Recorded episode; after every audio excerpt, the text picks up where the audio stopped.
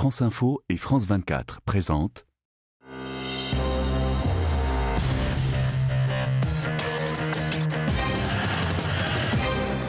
Bonjour, une fois de plus, l'Italie vote et se cherche un leader, rien que de très nouveau dans ce pays, certes prospère, mais en proie à une instabilité politique chronique. Sauf que cette fois, c'est toute l'Europe qui retient son souffle. L'extrême droite est aux portes du pouvoir au moment même où les 27 cherchent à afficher un front uni face à la Russie et la crise énergétique qui se profile. Où va l'Italie et l'Europe avec elle. On va tenter d'y répondre dans ce nouveau numéro du Monde dans tous ses États avec l'historienne Ludmila Akone, spécialiste de l'Italie. Et c'est inédit en Europe depuis l'après-guerre. Un parti héritier direct des régimes totalitaires de la Seconde Guerre mondiale, donné favori pour accéder au pouvoir dans ce qui fut l'une des puissances de l'Axe, l'Italie. Ce parti, Fratelli d'Italia, est dirigé par une femme, euh, Giorgia Meloni, à 45 ans. C'est elle qui pourrait devenir la prochaine présidente du Conseil. Son portrait par Raphaël Chapira pour France 2. Je m'appelle Georgia, je suis une femme, je suis une mère de famille, je suis italienne, je suis chrétienne. Famille, religion et patrie. Voilà le credo de Giorgia Meloni. Depuis des mois, la candidate d'extrême droite du parti Fratelli d'Italia, en français Frères d'Italie, entend restaurer le patriotisme. Avec un discours ultra-conservateur, anti-système et anti-immigration. Il laisse entrer des milliers de migrants pour que les hommes aillent vendre de la drogue et que les femmes se prostituent. Eh bien moi, j'ai une autre idée de la solidarité. Issue de la classe moyenne, Giorgia Meloni n'est pas une débutante en politique. Elle commence à 15 ans au sein du mouvement post-fasciste MSI. Une de nos équipes l'avait rencontrée à l'époque. Et dans un français impeccable, elle assumait son admiration pour l'ancien dictateur italien. Moi, je crois que, que Mussolini, c'était un, un, bon politicien. C'est-à-dire que, que tout ce qu'il a fait, il a fait pour l'Italie. À 29 ans, elle devient la plus jeune élue du Parlement. Puis en 2006, la plus jeune ministre de l'histoire du pays, sous Berlusconi.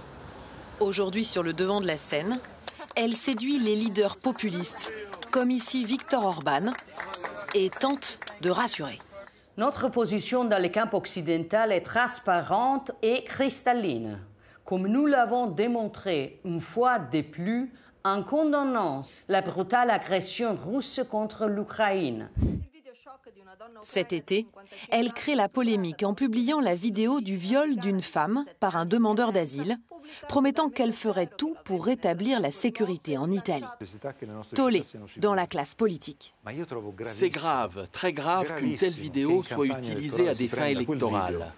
Une enquête a été ouverte pour diffusion illicite de vidéos. Mais rien ne semble arrêter la candidate. Créditée de 4% aux dernières élections, elle est aujourd'hui donnée en tête au sein d'une coalition de droite avec Silvio Berlusconi et Matteo Salvini. Une ascension fulgurante que les observateurs expliquent par sa position d'unique opposante. Elle est la seule candidate en lice à ne pas avoir participé au gouvernement sortant d'Union nationale. On vient de le voir, hein, militante de longue date au MSI, Giorgia Meloni, du temps même hein, où c'est nostalgique de la Mussolini s'était euh, redonné d'une certaine manière une virginité en fondant l'Alliance nationale, mais elle a-t-elle vraiment tourné la page du fascisme?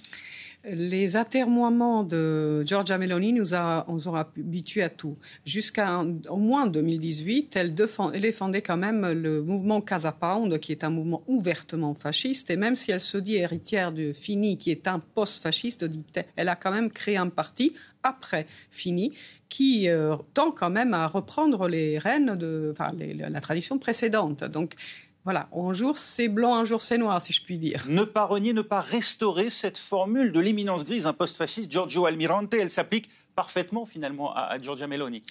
Son discours est toujours double. C'est assez un, un, étrange. On m'a interrogé sur sa position, par exemple, sur l'Europe. Or, tantôt elle dit totalement européenne, et puis tantôt elle dit il faut changer les règles européennes, il faut changer euh, les, les, accords qui ont été pris, mais on ne sait pas en quoi exactement. Vous voyez, c'est le flou total, on ne comprend pas.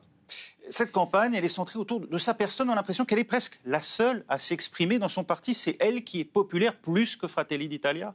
Je pense que c'est vraiment le fait qu'elle soit, euh, que son parti, c'est d'elle qui vient ce parti. C'est elle qui est à l'origine de cette création. Elle n'est pas toute seule, bien entendu. Et c'est, comme vous l'avez dit tout à, tout à l'heure justement, c'est le parti le seul qui n'a pas, pas participé au gouvernement euh, Draghi, mais aussi qui ne s'est pas compromis, on va dire, dans des politiques de gouvernement. Et elle, elle est c'est la nouvelle. Elle ne l'a pas expérimentée. En plus, c'est une femme. On peut se dire finalement, on n'a pas essayé. Crédité de ne pas avoir participé au pouvoir. Tout à fait, tout à fait. Et malgré l'enjeu, hein, ces élections n'ont guère semblé passionner les électeurs italiens, n'est-ce pas, Raphaël Shapira, à Rome pour France Télévisions? C'est une campagne inédite dans l'histoire euh, italienne et ce pour plusieurs raisons. La première, c'est qu'elle a été extrêmement courte. Mario Draghi a déposé sa démission le 21 juillet et le scrutin aura lieu deux mois plus tard à peine. La campagne s'est déroulée en plein mois d'août, qui est le mois où les Italiens euh, sont en vacances. Et puis il faut dire que les Italiens sont un peu fatigués sur le plan euh, politique.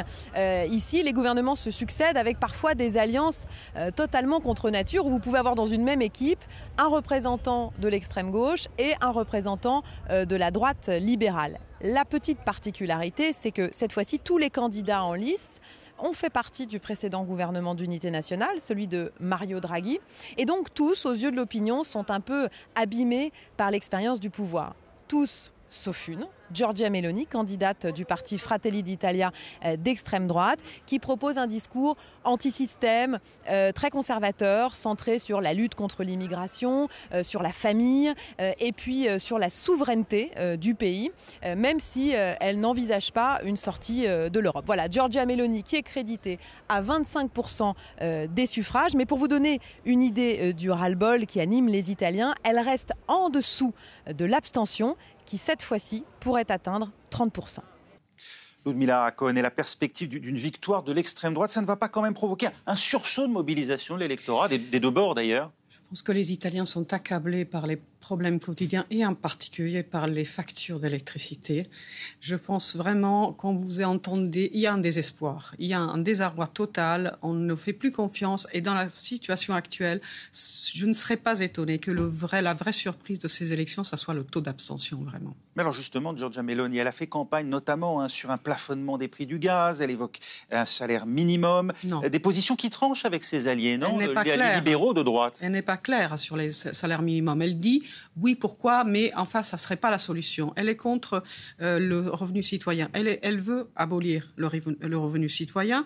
Et sur le salaire minimum, elle essaye de se mettre, si vous voulez, sur la lancée des partis qui essayent, ils entendent le mécontentement des, Italiens. Mais elle dit clairement, ce n'est pas la solution, il faut juste baisser les taxes sur le, travail. Et comme ça, on va trouver du, travail. Vous voyez, c'est de l'amateurisme en termes politiques et de, welfare state. Ça parle, ça, un électorat populaire? Ces arguments, ça porte je pense que les gens n'y croient plus, ne croient plus aux promesses euh, des élections. Ils voient la situation. Finalement, ni en elle, ni dans les autres, ni, dans la gauche, par exemple. Hein. Euh, Enrico Letta n'a pas non plus euh, émergé hein, à l'occasion de cette campagne. Si vous voulez, Enrico Letta, je pense qu'il tient bon sur un discours antifasciste, euh, fidèle à la résistance, en même temps dans, les, dans la pratique. Vous voyez, quand vous voyez que Susanna Camusso, responsable de la CGIL, sur le salaire minimum, elle dit oui, mais ça ne peut pas être fait si on ne fait pas des négociations collectives. Certes, mais est-ce qu'on doit opposer l'un à l'autre? Vous comprenez? La gauche n'a pas suffisamment été force de proposition dans cette campagne?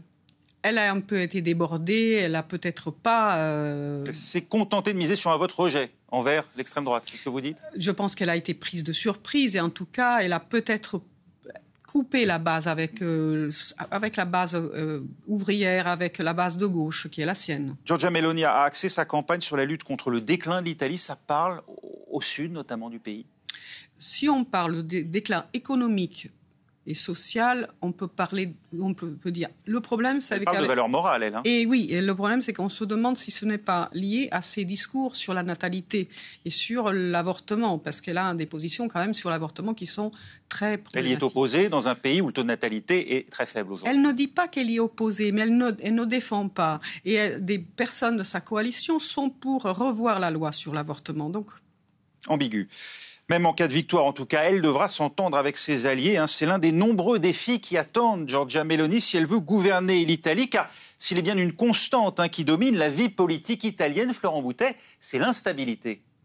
Oui, c'est vrai, toute la question, c'est de savoir si le système électoral italien favorise l'extrême droite pour cette élection, en l'occurrence Giorgia Meloni, qu'on voit ici en train de se prendre en selfie à la fin d'un de ses meetings et qui est pressentie pour devenir la nouvelle première ministre euh, transalpine. Alors c'est vrai, cette loi électorale, Rosatellum, c'est son nom, eh bien elle date de 2017 et pourtant elle a été initiée par la gauche. Elle met en place un seul tour de scrutin pour élire à la fois les sénateurs et les députés, les deux chambres. Et là où c'est très particulier, c'est que cette élection a lieu le même jour. Alors, dans les faits, eh bien, euh, le euh, système électoral rend l'union quasiment obligatoire pour l'emporter. Euh, pourquoi? Eh bien, c'est vrai, c'est un système mixte où il y a à la fois des listes nationales proportionnelles pour eh bien, désigner les deux tiers, 62,5% des sièges. Avec ce système-là, c'est vrai, un parti isolé peut quand même arriver à tirer son épingle du jeu, mais pour un tiers des sièges, il y a un scrutin uninominal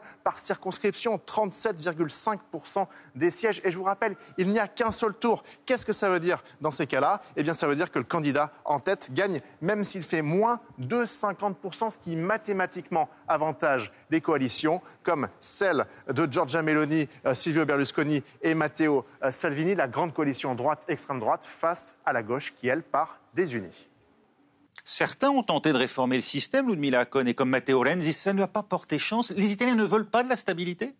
La réforme de Matteo Renzi, c'était un référendum qui visait en fait à renforcer l'exécutif il n'a pas été du goût des Italiens qui, à 60%, ont voté contre. Ce n'est pas la question de la stabilité, voyez-vous, je pense vraiment que c'est les inégalités économiques, sociales et territoriales qui posent problème et qui créent des divisions au sein du pays entre les forces politiques et aussi entre le sommet et la base. En tout cas, elle n'hésite pas, elle a polarisé le débat. Giorgia Meloni vante régulièrement dans les tribunes son statut de mère et son identité chrétienne. On est loin de la vague MeToo, au point où des internautes ont détourné ses slogans en musique. Un clip devenu viral, 12 millions de vues.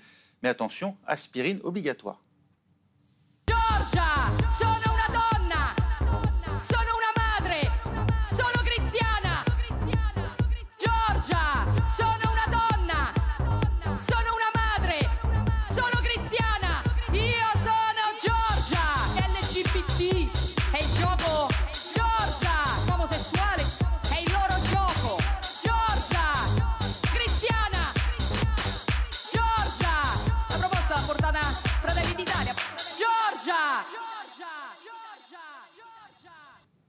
La fin de la première partie du monde dans tous ses états. On se retrouve juste après un journal sur France 24.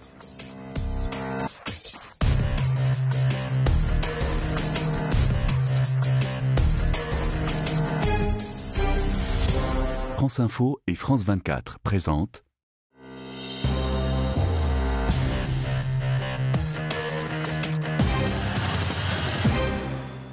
Suite du monde dans tous ses états pour nous faire mieux connaître Giorgia Meloni, la femme qui promet un virage nationaliste à l'Italie avec vous, l'historienne Ludmila Acone. On parle beaucoup d'elle, mais qui sont ceux qui votent pour Giorgia Meloni? Céline Schmitt, Louise Malnois, Lorenza Pensa et Natalia Mendoza sont allés à la rencontre de ces électeurs pour France 24. Sur son affiche de campagne, Giorgia Meloni présente un visage rassurant. La chef de la formation d'extrême droite Fratelli d'Italia a de quoi sourire. Son parti caracole en tête des sondages. En seulement 5 ans, Fratelli d'Italia a multiplié par 6 le nombre de ses soutiens. Parmi eux, de nombreux déçus des partis traditionnels comme Vincenzo. Il voit en cette romaine de 45 ans la promesse d'une stabilité politique. En Italie, nous avons vu passer tellement de gouvernements différents. Je crois que cette fois-ci, cela peut être différent. Nous avons besoin d'essayer quelque chose de nouveau. Dans la région des Marches, arrachée à la gauche en 2020, une foule de 1000 personnes l'acclament. Ici, la chef de file du seul parti d'opposition s'affiche comme l'unique alternative crédible. Notre nation est une nation qui a besoin d'un gouvernement que nous bâtirons avec des personnes libres, des personnes qui n'ont pas de patron, un gouvernement de personnes qui n'ont de compte à rendre à personne, des personnes qui ne se font pas acheter. Giorgia Meloni se définit comme une Italienne et une mère de famille chrétienne. Elle prône un virage sécuritaire et s'oppose fermement à l'immigration. Je suis une femme et je dois dire que le soir c'est difficile de rentrer après 21h. C'est vraiment un gros problème. L'immigration non contrôlée est un énorme enjeu. Mais au-delà des frontières de l'Italie, son discours inquiète, car Giorgia Meloni est ouvertement eurosceptique. Un paradoxe alors que l'Italie s'apprête à recevoir près de 200 milliards d'euros du plan de relance européen. Et Giorgia Meloni, on le voit dans ce reportage, hein, Ludmila Cohn, c'est d'abord un style, micro en main, qui déambule sur scène et se met dans la peau des électeurs victimes du système. Ça, c'est très typique de l'extrême droite. C'est vraiment un populisme d'extrême droite dans, la mesure où on fait l'immigration, le, danger immigration.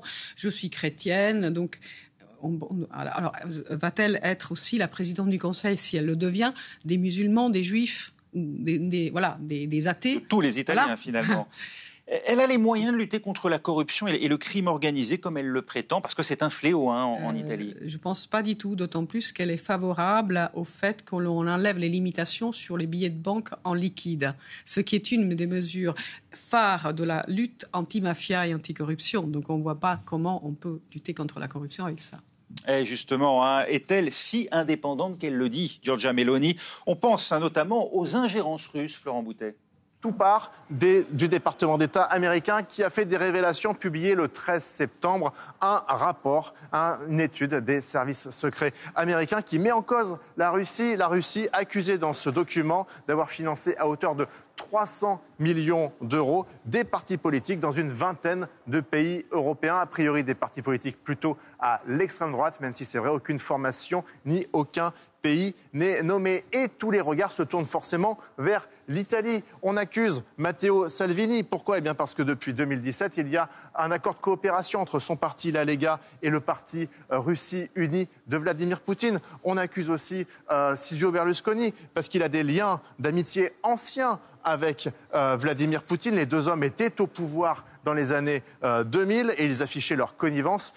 pour Giorgia Meloni, eh bien, les accusations sont, sont, plus faibles, elle est plus récente en politique. Elle, elle nie et elle menace de poursuite quiconque l'accuserait en la matière. Des accusations qui viennent de la gauche du euh, Parti euh, démocrate, l'équivalent des, socialistes, avec euh, son chef Enrico Letta qui dit les électeurs italiens ont le droit de savoir si l'un des partis figurant sur les bulletins de vote a été financé par Poutine et le mouvement 5 étoiles renchéri par la voix de Luigi Di Maio. Il nous parle de l'ombre, l'ombre russe qui plane sur les élections. Salvini, dit-il, veut nous précipiter dans les bras de Poutine. Alors le principal accusé, hein, Matteo Salvini, il, répond vertement Je n'ai jamais demandé et je n'ai jamais pris d'argent, de roubles d'euros ou de dinars ou même de dollars à la Russie. Il y a des enquêtes en cours depuis des années. Rien n'a jamais été trouvé parce qu'il n'y a rien, martèle-t-il. En tout cas, c'est vrai, vu le contexte de la guerre en Russie actuellement, il y a tout pour eh bien, animer, déstabiliser la fin de cette campagne électorale en Italie on l'a compris, hein, c'est non pas Giorgia Meloni elle-même, mais plutôt son allié Matteo Salvini qui est visé aujourd'hui par ces accusations de collusion avec la Russie. Oui, il n'y a pas apparemment de preuves. Euh, le COPACIR, euh, l'agence euh, qui s'occupe de, ces questions, dit qu'il n'y a pas de preuves sur des partis. Mais la question, c'est qu'il y a des ingérences sur, la politique italienne depuis l'extérieur, depuis longtemps déjà. Donc vous avez effectivement les rapports de Matteo Salvini, qui a été toujours un fauteur proche de Vladimir Poutine est-ce parce qu'il a été ancien président du Conseil ou aussi des rapports financiers? C'est ce qui a été dit. On n'a pas de preuves, bien entendu, mais il y a effectivement des ingérences probables, en tout cas euh, d'un point de vue euh, de, l'aide. Euh, et, des enjeux communs, une dépendance gazière de l'Italie. Oui, bien sûr, il y a des, des, ingérences à la fois de, la Russie, aussi des États-Unis. Donc, vous voyez, ce n'est pas, pas la question qui intéresse vraiment les Italiens à l'heure actuelle. Voyez. Fratelli d'Italia s'est montré jusque-là plutôt solidaire de l'Ukraine peut-on tout à la fois soutenir Kiev, être ami avec Orban comme l'est Giorgia Meloni, avoir dans sa coalition un admirateur de Poutine, on, vient de le dire à l'instant, Matteo Salvini, tout en soutenant les États-Unis C'est le grand écart, non? C'est ce que je disais tout à l'heure. Les positions de Mélanie sont très, très à géométrie variable. Euh, on peut imaginer tout et son contraire, et ça permet effectivement de faire la différence. On peut y voir ce qu'on veut, et tout le monde peut y trouver son compte. En tout cas, chez les partenaires hein, européens de l'Italie, on n'est pas franchement rassuré à l'idée de voir cette coalition de droite dure accéder au pouvoir. Alix Le Bourdon, vous qui êtes pour France 24 à Bruxelles. Eh bien écoutez, la favorite de ces élections euh, italiennes a récemment donné le ton en avertissant l'Union européenne qu'avec elle, les intérêts italiens seraient la priorité, une sorte d'Italie first qui fait trembler dans les couloirs ici à Bruxelles, même si la Commission et le Conseil européen se gardent bien de prendre une position officielle. Une crainte d'autant plus forte qu'on parle ici de la troisième économie de la zone euro et d'un pays fondateur qui a toujours été favorable à la construction européenne. Alors faut-il pour autant craindre un nouveau modèle hongrois ou polonais? En tout dans le programme de la coalition de droite et d'extrême droite, il n'y a pas de référence à une supériorité du droit national sur le droit européen. Il n'y a pas non plus de référence à une éventuelle sortie du pays de la zone euro. Ce qui fait peur, ce sont les questions économiques sur lesquelles, évidemment, Bruxelles était bien plus rassurée avec l'ancien banquier central Mario Draghi. Les finances publiques, euh, d'abord, hein, vous le savez, la dette italienne s'élève à 147% du PIB. Malgré tout, euh, la coalition euh, prévoit une hausse des dépenses publiques et une baisse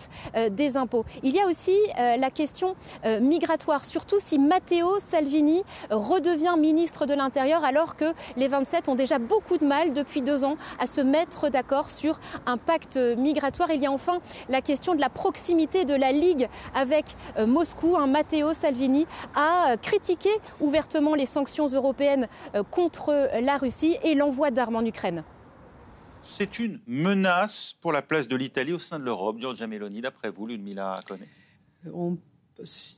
oui, euh, sa position sur les questions européennes, mais aussi sur les questions des valeurs qui sont partagées au sein de l'Europe sont assez particulières. Et le fait qu'elle disent je ne vais pas euh, remettre en cause, par exemple, la loi sur l'avortement, euh, mais qu'elles, de facto, elles disent je veux permettre aux femmes italiennes de ne pas avorter si elles le veulent, comme si elles étaient empêchées justement, euh, voilà, de mener leur grossesse à terme. Alors qu'en fait, c'est plutôt l'avortement qui est entravé. C'est un exemple. C'est des atermoiements continus. On peut se dire si je vote pour Giorgia Meloni qui dit ceci un jour, qu'est-ce qu'elle va faire lorsqu'elle sera au pouvoir? Est-ce que finalement son discours ne tend pas à cacher au fond ou en tout cas enrober euh, sa euh, véritable politique. Oui, en même temps, est-ce qu'elle ne sera pas contrainte, comme le mouvement 5 étoiles et la Ligue avant elle, à donner des gages à Bruxelles, surtout si elle veut pouvoir débloquer ces 200 milliards d'euros du plan d'aide qui sont destinés à l'Italie? Cela est fort probable et en même temps, la situation est tellement dramatique d'un point de vue social et économique, surtout social, quand vous avez des Italiens qui sont obligés de faire recours à l'usure pour payer des factures d'électricité. Voyez-vous, euh, la situation du travail pour les jeunes, c'est terrible. Donc, je ne sais pas ce qui va se passer. Plus que l'argent de l'Europe, c'est d'un bouc émissaire dont elle a besoin, Giorgia Meloni? Elle a besoin, bien sûr, d'un bouc émissaire, mais en tout cas, son idéologie, depuis le début, c'est une idéologie qui ne se situe pas dans l'arc constitutionnel comme on dit. En tout cas, ce n'est pas une héritière des valeurs de la résistance. Giorgia Meloni et ses promesses hein, d'assainir la vie politique, c'est devenu une habitude en Italie depuis 30 ans. Et l'opération main propre, régulièrement, des partis émergent avec un discours anti-corruption, anti-système aussi. Il y a eu le mouvement 5 étoiles et encore avant, Silvio Berlusconi, au milieu des années 90, celui qui était déjà l'homme le plus riche d'Italie, promettait de nettoyer les écuries d'Ogias. On sait ce qu'il advint Retour sur cet épisode en images. Le bras de fer que tous les Italiens attendaient entre Silvio Berlusconi et le leader de la gauche, Achille Occhetto, hier soir. Pas question pour les supporters des clubs Forza Italia de rater l'événement. Un duel au sommet diffusé sur le Canal 5, l'une des trois chaînes de télévision appartenant à Silvio Berlusconi, leur favori. Moi, il plaît, j'aime beaucoup sa façon de parler, sa façon d'être, il est parfait. Sa force, il nous la transmet. Pour nous, c'est un homme symbole. Il faut tout reprendre à zéro, on le fera. Silvio Berlusconi, désormais dans le rôle du sauveur, de l'homme providentiel dont a besoin l'Italie. Le minimum que nous puissions faire, c'est croire en cet homme, même si jusqu'à présent il n'a jamais fait de politique, mais il a déjà créé tant d'emplois. Il n'est pas un quartier à Naples sans un club de Forza Italia. En deux mois, plus de 200 clubs ont fleuri dans la ville, jusque dans ce quartier très populaire de la Sanita. Ici, on connaît surtout la Camorra et le chômage. On ne sait même plus précisément combien il y a de clubs. Tous les jours, on en inaugure un nouveau. On pense que d'ici 4 à 5 mois, on devrait être le mouvement politique le plus fort de la ville. Dégoûtés par la corruption de leurs hommes politiques, les Napolitains ont besoin de reprendre espoir. Forza Italia leur offre du concret. Les mots-clés de la campagne, plus d'emplois, moins d'impôts. S'il est élu, Silvio Berlusconi promet de créer un million d'emplois. Des miracles, il y en a plus d'un à accomplir. Hein le premier, le chômage pour les jeunes. Dans les coulisses de la campagne de Forza Italia, les hommes du groupe Berlusconi venus de Milan.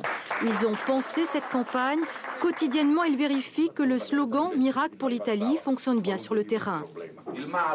Je pense que Forza Italia, c'est la grande nouveauté, la grande révolution de cette campagne électorale, car Berlusconi a compris cette exigence des Italiens de se réapproprier la politique. Ah, depuis, il y a eu les innombrables affaires, hein, Ruby, Mondadori, Fininvest, du nom hein, de l'empire de Silvio Berlusconi. À 85 ans, il est toujours là en train de faire les coalitions. Comment est-ce possible, Ludmila Kone D'abord, c'est un homme qui possède un empire médiatique et financier considérable, avec des alliances politiques euh, très, très longues et très étendues. Donc, c'est quelqu'un qui connaît très bien, qui fait partie vraiment de l'appareil, hein, non seulement italien, mais aussi... Euh, euh, européen, on va dire, ben, dans certains pays en tout cas. Et donc, il connaît très bien les ficelles, il sait comment agir. Il a été appuyé euh, déjà par euh, les gouvernements précédents, par Bettino Craxi. C'est un, enfant de cela. Hein. Socialiste à l'époque, c'est dire le chemin qu'a parcouru depuis Silvio Berlusconi qui mm. s'apprête à faire alliance peut-être demain au pouvoir avec l'extrême droite. Merci Ludmila Akone, historienne, spécialiste de l'Italie, d'avoir été avec nous. C'est la fin de cette émission. Merci d'avoir suivi. Rendez-vous la semaine prochaine et d'ici là sur nos sites franceinfo.fr, france24.com.